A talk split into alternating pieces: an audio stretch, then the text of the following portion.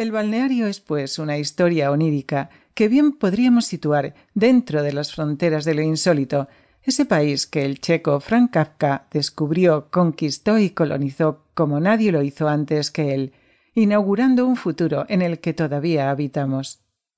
Junto a esa hermosa fábula de la desolación que es el balneario, se alinean, lo he dicho en esta edición, hasta nueve relatos breves, de los que los tres primeros formaron parte de la edición Príncipe 1955 de la Nouvelle que da título al libro y que responden a unos moldes de creación menos insólitos y más neorrealistas, si se me permite utilizar un adjetivo más cinematográfico que literario.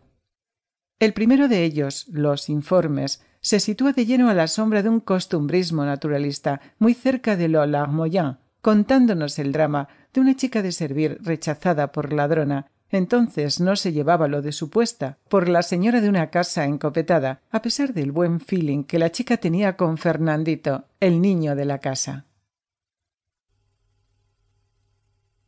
En la oficina, tan siniestra por lo menos como la de Barleby el escribiente o como la popularizada por la codorniz, nos encontramos con perdedores como Matías Manzano y Mercedes García, maravillosamente dibujados por el pincel de Carmen, siempre dentro de la misma atmósfera asfixiante con que la escritora de Salamanca delinea las estrecheces de la clase media en sus relatos. La chica de abajo no es otra cosa que Paca, la hija de la portera, íntima amiga de Cecilia, la señorita del segundo, que la busca para distraerse y luego no la considera.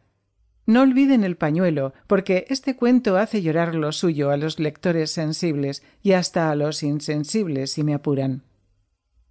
Un día de libertad lo escribió Carmen en el puerto de Navacerrada, julio de 1953, poco antes de casarse con Rafael Sánchez Ferlosio, y cuenta en plan kafkiano una vez más el desgaste vital de una persona del montón, en este caso un individuo que decide romper con las ataduras laborales y luego se arrepiente de ese momento pleno y efímero de libertad. En la trastienda de los ojos se hace hincapié en la importancia de la mirada. Todo el misterio está en los ojos, defiende Martín Gaite en boca de Francisco, otra criatura perdida en la selva del mundo y en un marco de hiperprotección familiar.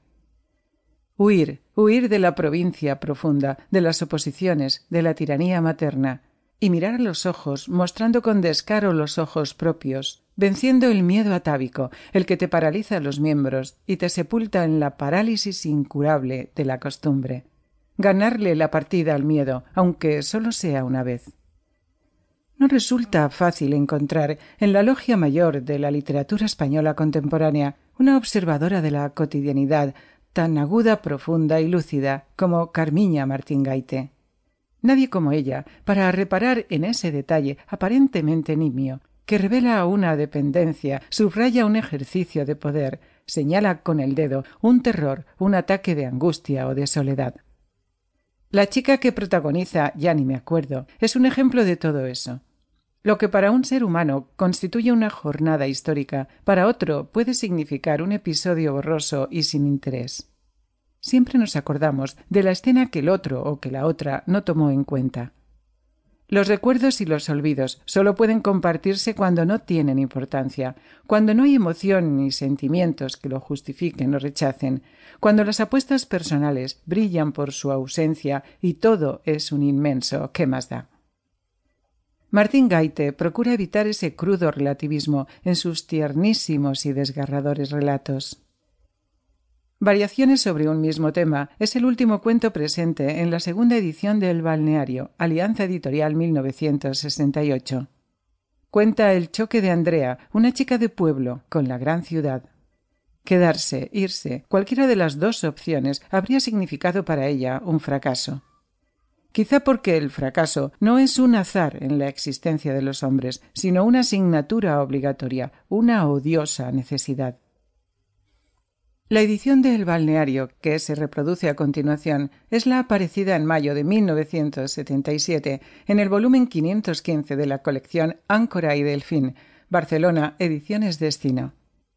Incluía por vez primera dos últimos cuentos, respectivamente titulados Tarde de tedio y Retirada, y escritos por Carmiña veinte años después que los anteriores. En el primero de ellos asistimos a una demostración palpable